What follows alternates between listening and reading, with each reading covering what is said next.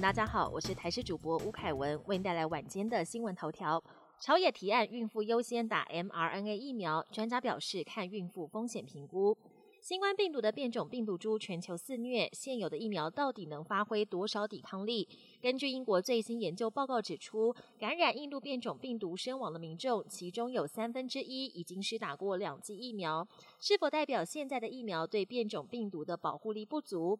指挥中心回应，其实过去已经取得紧急授权的疫苗，在试验过程中的确没有碰到这么多变种病毒。不过目前来看，疫苗对英国变种病毒的保护力还是相当足够的。而对于朝野立委提案说应该让孕妇优先施打 mRNA 的疫苗，指挥中心回应，目前没有足够数据证明哪一种疫苗对孕妇最安全，还是要按照孕妇本身的风险，请医师来评估。地方政府参考日本鱼美挺式打法，借用体育馆当作场地接种站。明天年长者开始接种疫苗，许多县市今天展开模拟演练，还都参考日本的鱼美挺式打法。这种打法来自日本医师的发明，场地通常在体育馆内，先让年长者坐在椅子上保持适当距离后，就不能任意移动，而是由医护人员移动，一排接着一排施打疫苗。根据日本的统计，比起传统打法，一小时可以多打一百零五人，足足有八倍之多。台中市政府、高雄市政府都比照鱼美挺式打法，借用体育馆当作场地接种站。台北长庚也做参考，只是场地改成在国小，希望可以尽快把疫苗打完。日常筛检成本高，每人每月 PCR 试剂检测费六千。食药署日前核准三款居家快筛试剂，预计最快一周后抵台。专家建议民众如果使用抗原快筛试剂，一周可以检测两到三次，但一个月得花至少一千六百元。而如果使用 PCR 检测试剂，一周测一次，一个月也要花六千元左右。专家质疑快筛需要成本，他很担心各医院与企业、家庭及个人能否持续每周做快筛。现在指挥中心也针对居家快筛抛出指引：居家快筛阳性的人得戴口罩，不能搭乘大众运输工具前往裁剪点做裁剪。如果还是阳性，由医事人员进行通报。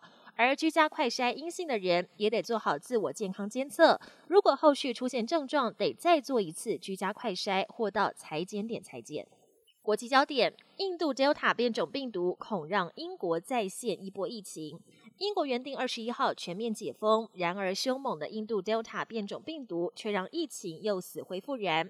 首相强森据传将宣布把禁令延长到七月十九号。Delta 变种病毒比原先的英国变种 Alpha 传播力更强百分之六十四。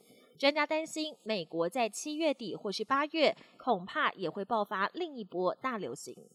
日本药厂将取得诺瓦瓦克斯技术转让，预计明年初量产上市。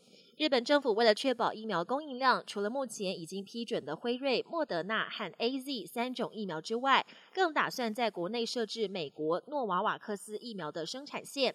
日本武田药厂在日本政府支持下，将取得诺瓦瓦克斯的技术转让，预计明年初就能量产上市，年产量高达二点五亿剂。